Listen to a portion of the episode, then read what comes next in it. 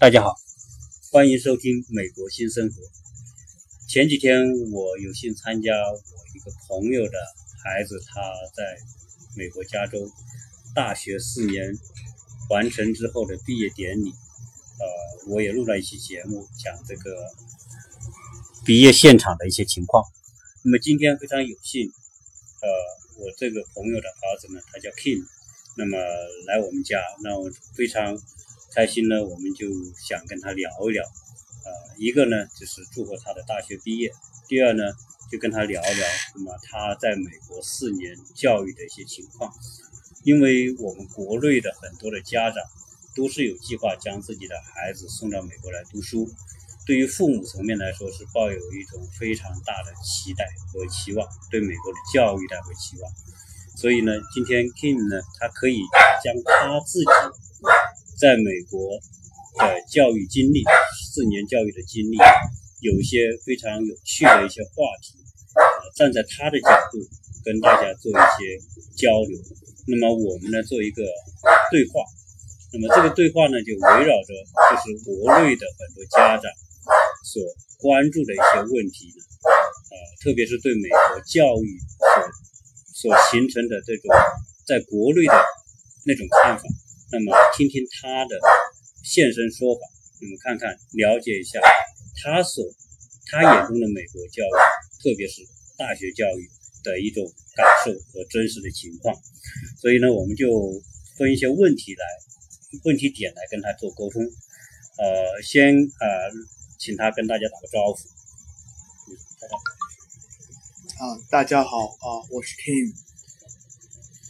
好，King，那个我们呢就先聊聊这个，呃，你刚到美国来的情况，因为我知道你是高中毕业，呃，没在国内参加高考，或者没没没有进国内的大学呢，直接高中毕业来美国，因为我知道这种高中毕业来美国是有一个语言适应期的，对吧？对的。那么你是你是呃。花了多长时间来完成这个语言的这个过渡的情况？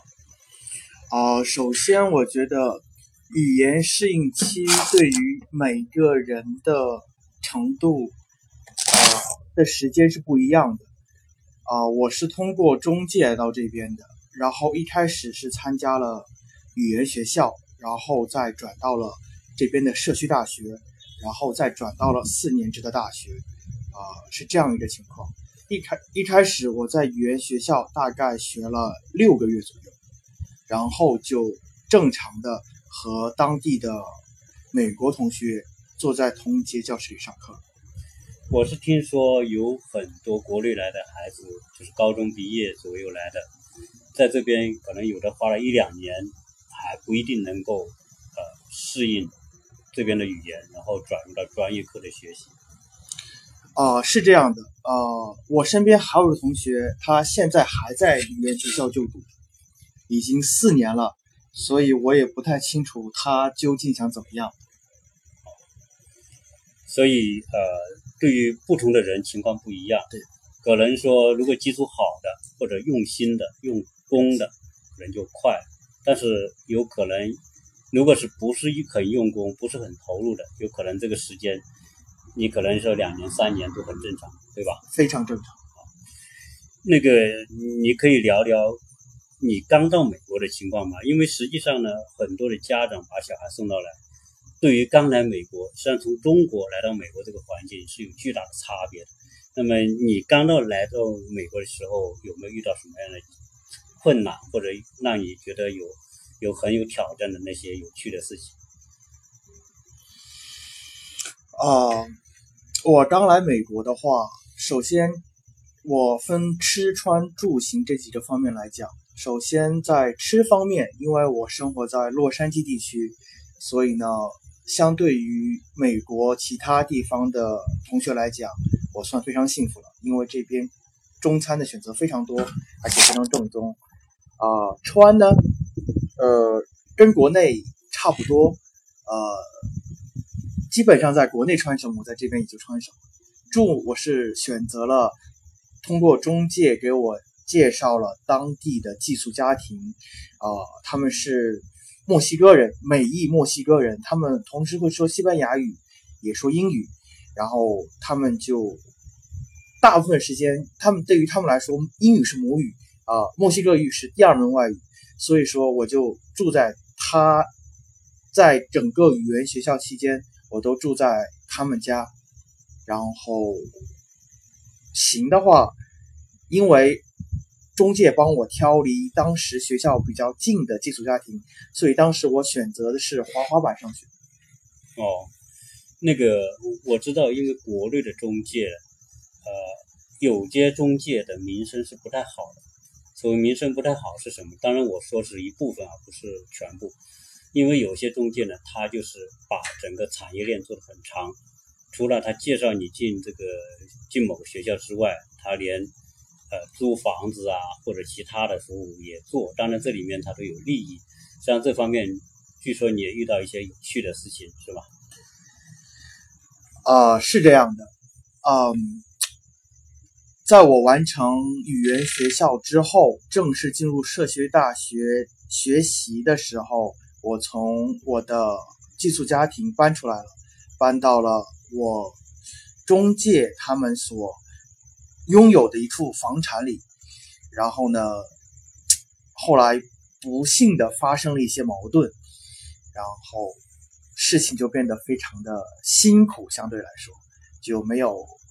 一开始那样顺风顺水。但是我还是非常建议，如果不知道在怎么做的情况下，找一个中介咨询。或者是问他们，向他们问他们提供帮助，就是有偿的，我觉得是有必要的。对于那些没有一点头绪的家长来说，那在这个寄宿家庭呢，你住了半年多，对，呃，在寄宿家庭居住，第一呢，你对你来说有什么帮助？第二呢，就是说他对你形成你自己的一些自我管理啊。习惯啊，自律啊，有些什么帮助？嗯，对我有什么帮助？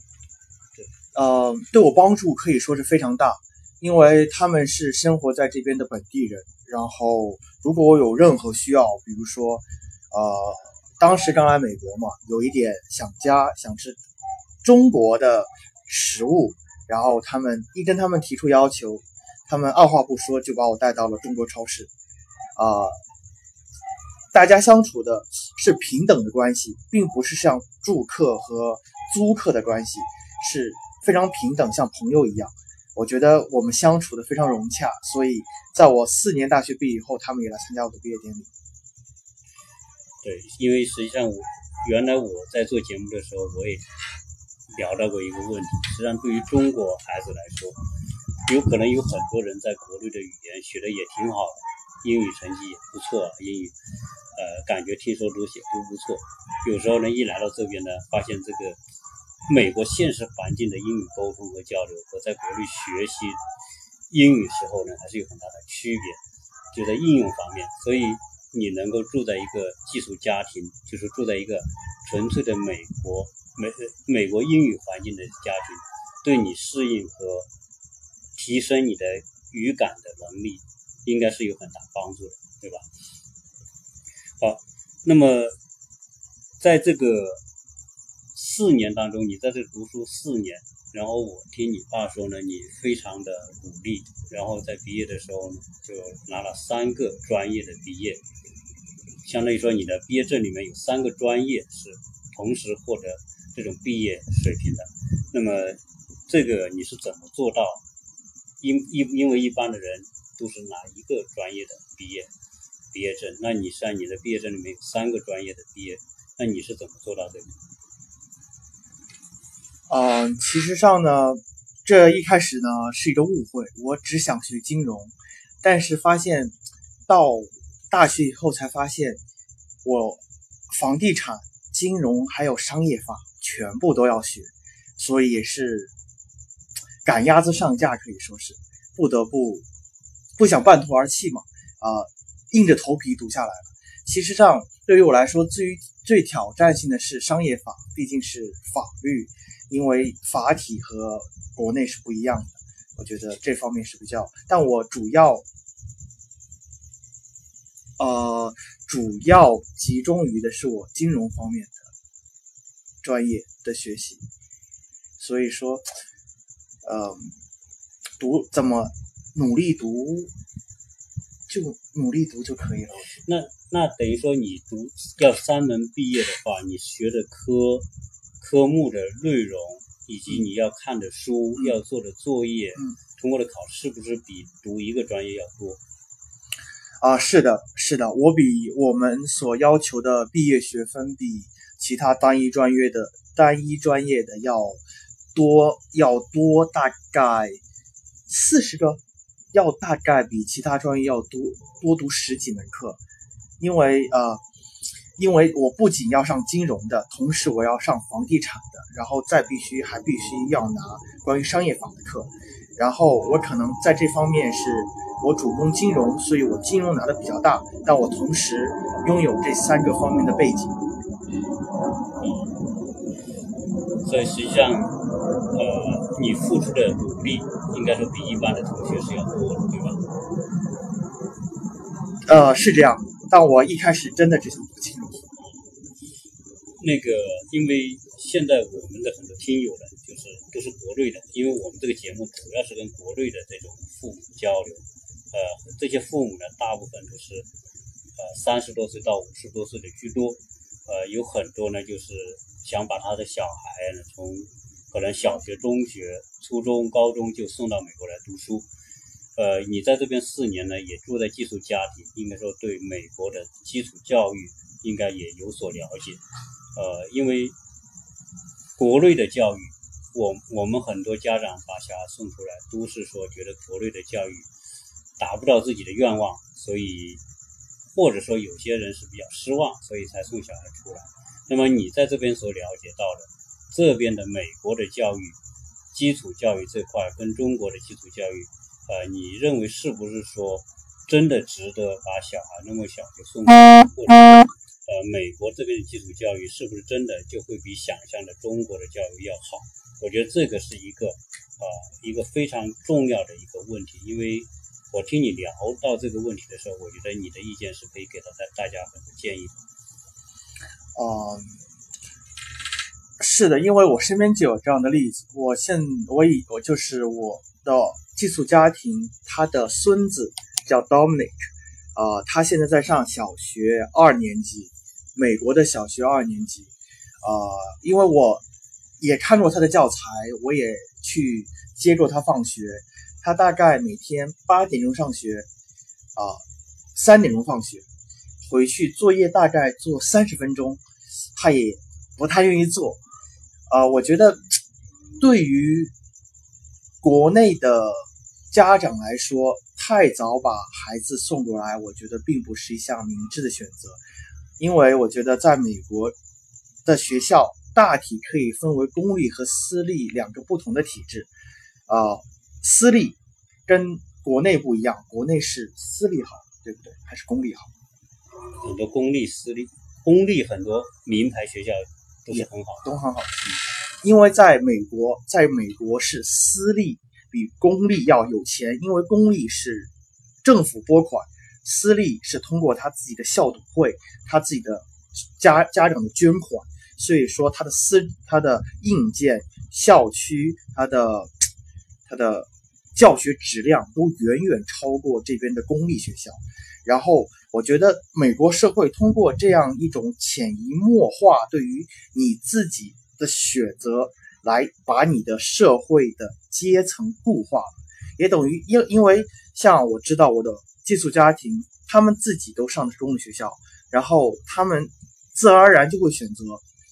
他们的孩子也去公立学校，因为他们首先他们自己去的，然后第二他们熟悉熟悉怎么运作，第二呢，他们也不用负担很多额外的支出，对于学费来说，因为是公立的，政府资助，然后，呃，怎么说呢？嗯，他们在教学内容上跟国内的，比如你也读在国内读过书，呃，对这边的了解，你觉得这边的教学，公立学校教学和国内的这种教学，是不是说这边他们都说是非常简单、非常粗浅？你是怎么了解？啊，因为当时我在国国内上小学、初中的时候，还有高中，也曾经听，也曾经看过报道，说国外的快乐教育、那种放羊教育，让孩子茁壮的成长，没有在压力的。在没有压力情况下塑造他的全面人格，当时我就听得非常羡慕啊！他们放学放的那么早，然后我晚自习上的这么晚，然后等我来到这边以后，才发现情况完全不是这样的。这边的私立学校压力之大，我觉得跟完全不输于国内。他们他们老师要求他们排名，他们要求竞争，他们他们虽然说放学时间是那么早，但是他们自己。对于自己的要求，学校对于他们的要求，家庭对于他们的要求，他们他们所承受，我觉得跟国内是没有差别的。他们也要努力读书，考到好名次，进入好大学。反之，公立学校上课完成作业，上课完成作业，直到高中毕业，就这样放任自由。就是大家首先看，首先没有在公立学校，没有同学之间没有竞争压力。没有排名，考试是不公布的。我知道有些私立学校的，他们考试竞争压力非常大，因为他们、他们、他们的压力大是，他们是让，他们是给你一种，比如说最好的人，他们有特权，可以穿不同的衣服，还可以在举行活动的时候，他们可以有荣耀去拿那些呃学校的旗帜，跟国内那种是不一样的。但这一点是，这一点是不一样的。但是压力是一样的，只要你有上进心，只要你有野心，你在私立学校要取得的、要付出的努力、要付出的汗水，我觉得跟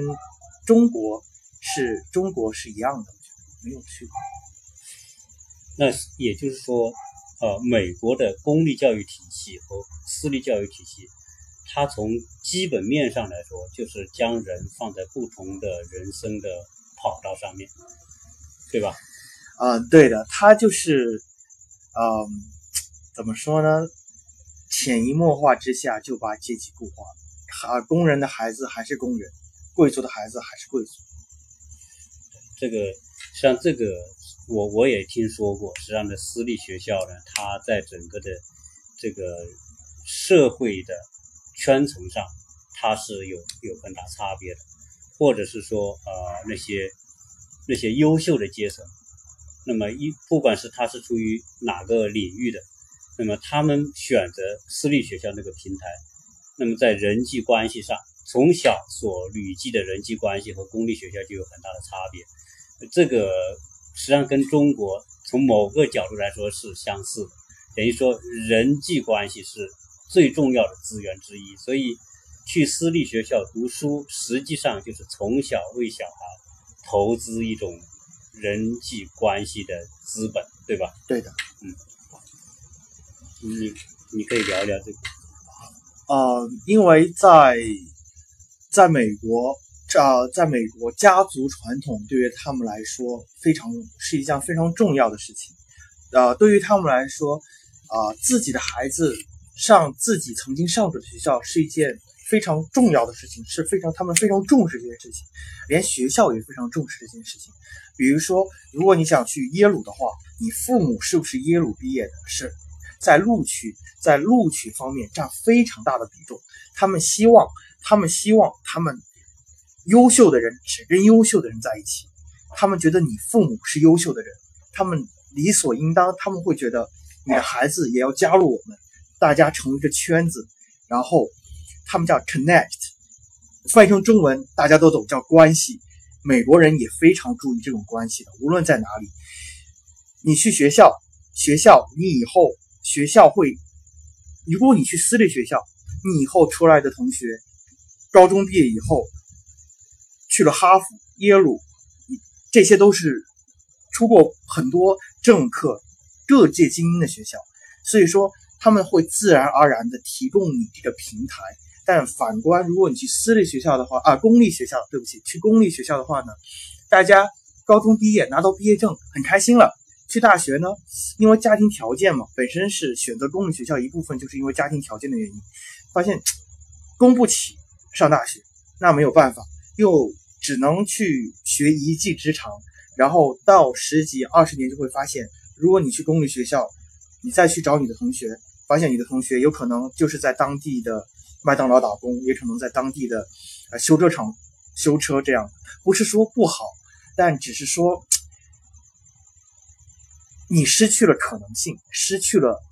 对于未来的可能性。你已经能看到你未来的样子，非常非常重要的一个启示啊，就是说，呃，你因为这边的公立学校呢，也是规模有时候是几千人的这种，所以呢，学校呢不可能因完全做到因材施教，它只能是说大众化的。从某个角度也有点像我们。国内公立学校的流水线作业，反正你来到这里，像这个流水，这个这个孩子就像这个流水线上的这个产品一样，反正我也帮你做完某些事情，完成某些程序。至于你能不能成为很优秀的，这个时候不是他们公立学校特别关注的啊。当然可能可能在一些特别有名的公立学校，可能竞争压力也很激烈，但是普通的公立学校，它。从某个角度来说，所谓的快乐教育、压力教育，呃，从某个角度来说，它就是一个呃简单的流程而已，对吧？而且我还听说，因为在这边待的久了，我还听说这边公立学校的老师是铁饭碗，因为美国的公立学校有很强大的教师工会，union，教师工会是保障这些教师权利的，学校还不能随便处罚或者是。啊，开除老师，对吧？是的，对于这些公立学校的老师来说，这就是他们的工作，他们孩子就是他们的产品，跟国内啊，我觉得跟国内反而是国内做的比较好，他们并不会对呃他们的学生付出太多的情感，当然也有好的公立学校也会有上进的学生，也会有勤奋的学生，他们的确他们。也会对这些学生施以更多的关注，也会帮助他们。但更多的、更多的孩子，因为他们的父母就是修车的，他们觉得我以后怎么办？我、我们、我、我、我爸只会修车，那以后想一想，那我也去修车了。然后老师他已经他一届一届、一届一届这些学生周而复往，他已经失去了对学校、对教学的热忱，他就他也。他并不会去更多的关心孩子会以后会怎么样，他只希望这个孩子茁壮，就是平安的，呃，健康的毕业就可以了。这就是他并不会失失去太多的压，施压太多的压力在孩子身上。他觉得，呃，没有这个必要。他觉得，好的，这个这个我也呃。感觉到呢，因为在美国的学校呢，它有评分制啊，在我们在有些网上可以看到一些学校的评分，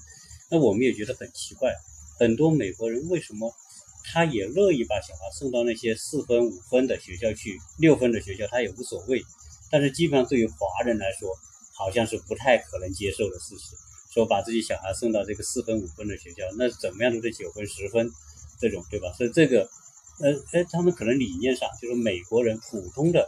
美国大众，他觉得四分五分学校也挺好，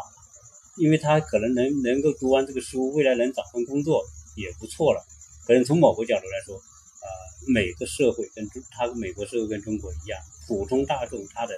对孩子的期望值不是那么高，所以呢，这些几经常我们可以看到很多四分五分甚至有三分的学校，它仍然可以存在的原因就是这样，这个。呃每个人对自己的这种小孩的未来的标准和要求不同导致的。好，那我们谈谈另外一个一个话题，就是说，我们知道国内的高考都是很残酷的，一年考一次，然后呢，你考得好就进名牌大学，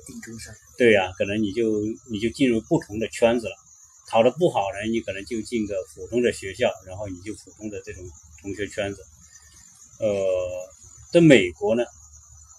听说是不同。那么，以你在这里的亲身感受，因为你所在的这个学校是美呃加州州立理工大学，啊，那么这个学校呢也是一所美国的公立公立大学，呃，美国的私立大学更有名的是美国的私立大学，那么大家都听说过美国的大学是宽进严出，呃，特别是那些私立大学可能还是严进严出。都有可能。总之说，美国的大学是是比较严格的。那么，以你在这边的情况，跟大家聊聊啊，你所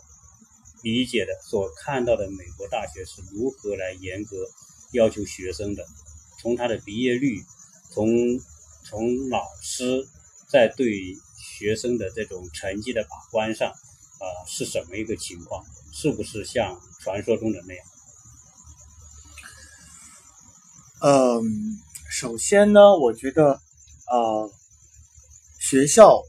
它，我感觉学校它并不在乎，呃，有点像呃铁打的营盘流水的兵，他并不会去给你施压，会想告诉你说你一定要毕业，你一定要得到好成绩。他不，他把他的规章列在这里，你达到了你就达到了，达不到他也不会管你，你就拿不到毕业证。这是你自己去选择的后果，你做出了选择，你要承担自己的后果。像我们学校有百分之五十四的毕业率，也就是说大概只有一半的人毕业，另一半人上到一半就不见了，就毕不了业了，他们毕业证也不要了，都是每个人自己做出的选择。你像我们这一届，我们学院的最高分，我们的应届毕业生代表，他的 GPA 成绩是三点九七。对于对于我们这个专业是非常了，对于我们这个专业是非常了不起的成就。一，他是我的同班同学，我他就坐他上课就坐在我前面，我完全知道他上课他的状态是怎么样的。老师即使没有要求他，他也会主动的跟老师去寻找更多的可就是不一样的方法去解决这个问题，去解决这个问题的方法，他会自己主动的。去解决，然后反观有些坐在后排的学生，呃，上课也就玩手机，开开小差，有些就觉得上一半上一半课可能接到一通电话就走了。老师学校其实上并不在乎，啊，当然，在美国跟中国，美国大学跟中国大学不同的地方在于，美国大学它的评分制度并不是。考试过了，你就可以过这节课。它对于你的出勤、你的作业、你的呃课堂表现，然后再最后才是你的考试。他会大概每一项都在百分之二十左右，非常平等，非常平均。只要你一项或者只要你两项，比如说你考试考得很好，但你平时不去上课，你上课不积极回答问题，老师依然可以。不让你通过这节课，你跟老师说也没有用。老师说，因为我的教学大纲就是写你没有达到我期望的，呃，你上课的表现，我觉得你不应该通过这节课。即使你考得再好，我也不会让你过的。谁知道？因为你不来上课的话，我也不知道你是真的学会这些东西的，还是你通过其他渠道来通得到这个好分数的。所以说。啊，平时比所以说这有可能是相对国内大学来讲，美国大学压力比较大一个地方，就是它非常的注重每一项工作，也就是说，你任何一项、任何一个环节出了纰漏，都会影响你最终的成绩，也就会导致你毕不了业，也就可能，也就是为什么只有一半的人毕业的原因。那个我们在国内读大学呢，我们知道是。可能你哪哪哪哪项成绩考得不好啊？可能学校还会安排一个补考。那在美国有没有这个情况？啊，美国首先呃，美国在这边，在留美的留学生来讲，有一个东西是非常熟悉的，叫做 syllabus。这个东西中文我不知道是什么，但是呢，它是在上课每个学期第一天上课，学校啊不是教授会啊。打印出来，非常正式的交在每一位学生的手里面，上面有这节课的教学目标，有他的呃读书的书单，还有同时还有非常重要的这个结构的设置，考试就是成绩结构设置和出勤啊表现这些的啊。更重要的是，这上面一定会有一行加粗底下划线的字，上面写着在任何情况下没有补考的可能性，没有争论的余地。也就是说，只要你跟教授开启这个话题，开始一开始这个话题，老师就会 stop，不要讲，这里没有商量的余地，除非你有得你有非常严重的。得了非常严重的疾病，在那一天你无法来到学校参加考试，你但是你必须出证，呃，医生的医嘱，医生需要签名，这是有法律效应的，你要给他交给学校，老师拿到以后会给你相应的安排补考。除此之外，你没有任何可能性。好，那等于说，实际上这个你要没过，你就是没有过，你就不存在说再通过其他方式补个考再通过的情况啊。好，那么在美国呢，就因为它是讲究这个诚信作为人的立身之本，在学校里面啊，也会好像第一天也会明确呃让你知道，甚至要签名的，就是说在学习过程当中啊，不能有任何的学习上的欺诈行为，包括呃抄袭别人的东西、考试作弊啊等等这些。学校是怎么规定这些东西？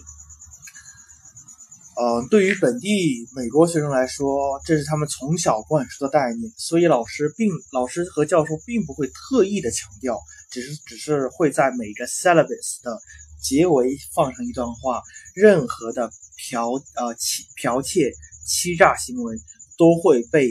上报给学校，导致非常后果呢。他们他会在开会来审核。你的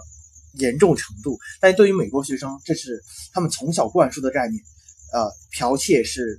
零容忍，所以对于他们来说习以为常的事情。但对于我们留学生来说，可能有时候东西做不出来了，就是上网 Google 一下看一下答案，啊，对不对？就觉得很方便，就觉得是一件怎么说呢？是一件非常取巧，就是怎么说呢？就觉得。并没有，没有，我们并没有认识到问题的严重性，但是呢，反而这就会导致，像我知道，我有几个同学就是因为，就是因为他他在他的论文里用上了一一句，就是两行 Word 文档两行的别人的话，没有注明出处，没有注明出处，被学校开除了。这个，呃，这个是跟国内非常。有非常大的区别，所以这种呃，在学习过程当中的这种诚实的表现，那么甚至有可能这些对于成年人来说，可能会啊记入到个人的这个档案的情况，呃，导致未来他的个人信用受到影响，对吧？呃，是这样的，呃，在这边呢。学校对于别人的劳动成果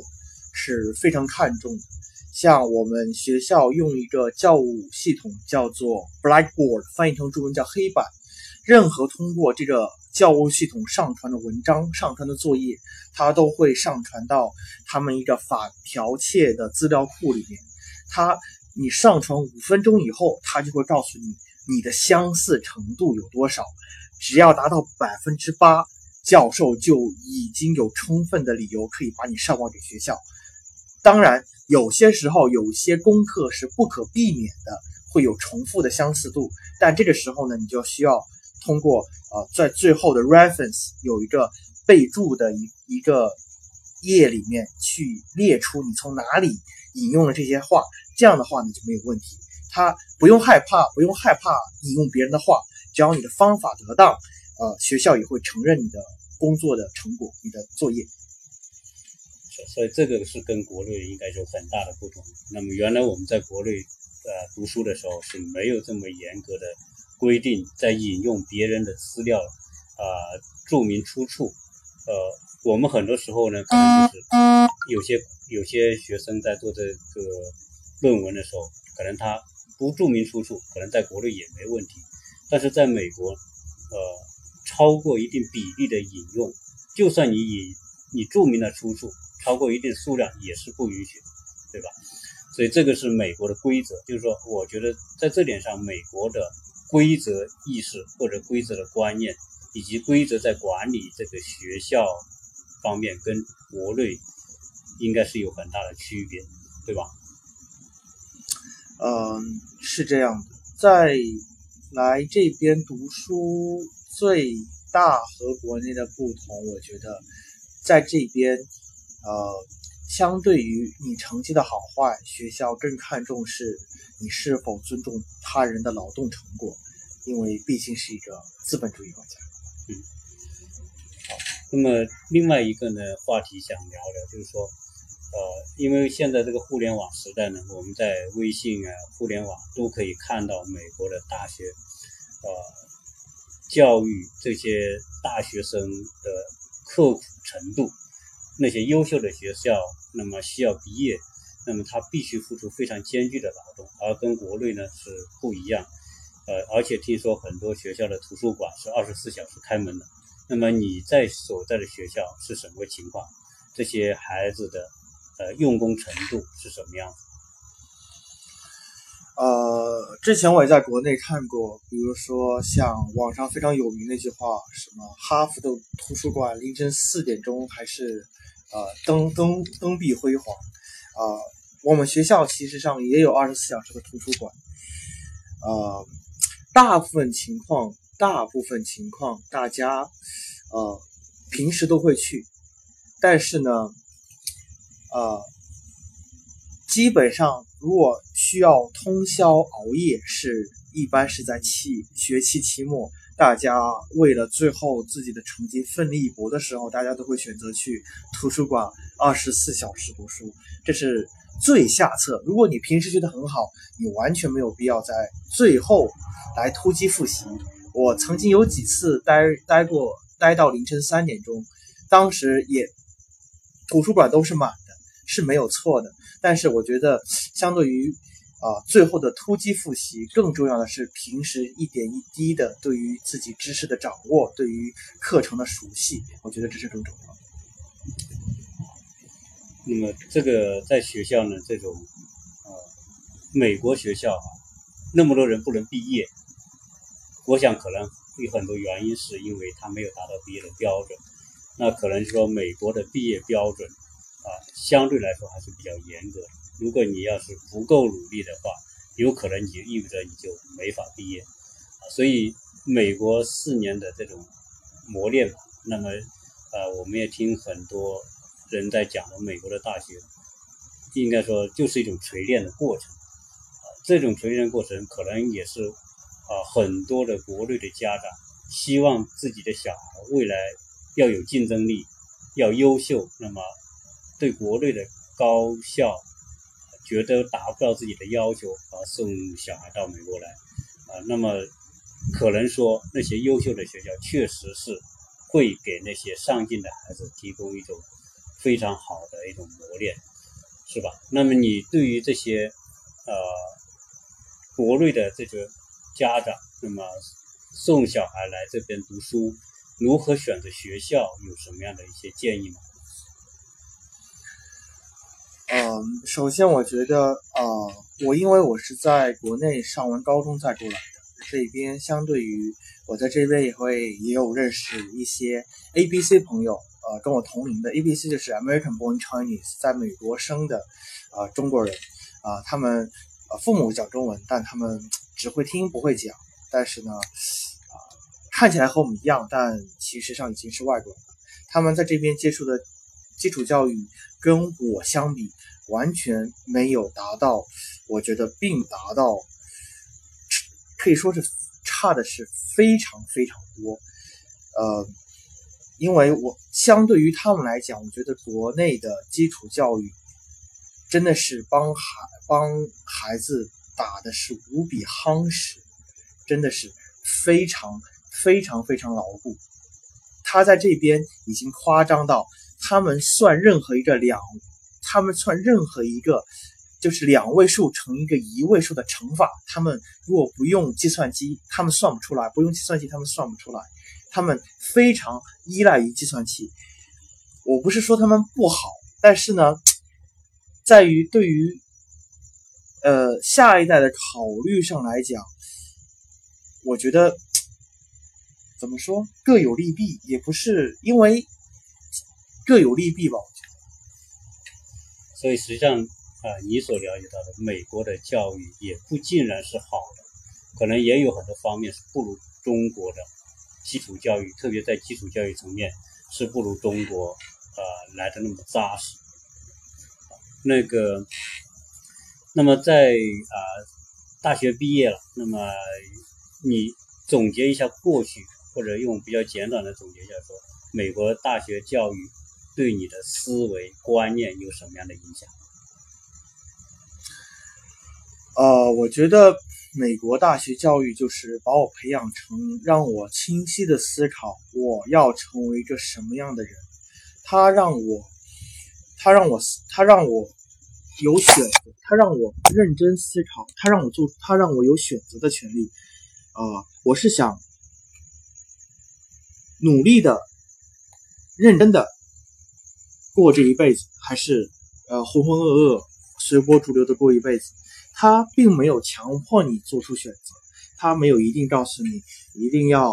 呃发愤图强，一定要，他不会的，他就在那里，他是你都取决于你个人的选择。你要成为优秀的人，你就会成为优秀的人；你选择成为平庸的人，你就会选择，你就会成为平庸的人。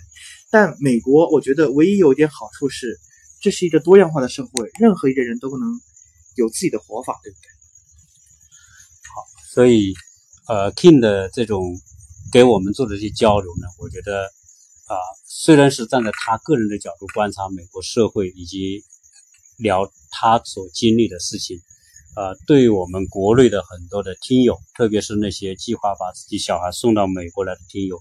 啊，应该说会有一些很直观的、很直接的一些一些建议或者一些思路，啊，而不是说简单的。人云亦云，因为亲身的体验啊，得到的感受是最真实的。所以呢，呃，我们非常感谢啊，King 给大家啊这么多的这种他的亲身的体验，跟大家做这种交流啊，我觉得啊，对于那些非常重视来美国读书的那些家长，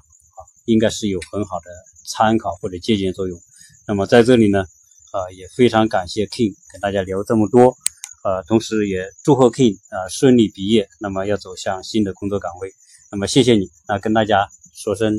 打个招呼，啊，大家再见，拜拜，好，谢谢大家收听。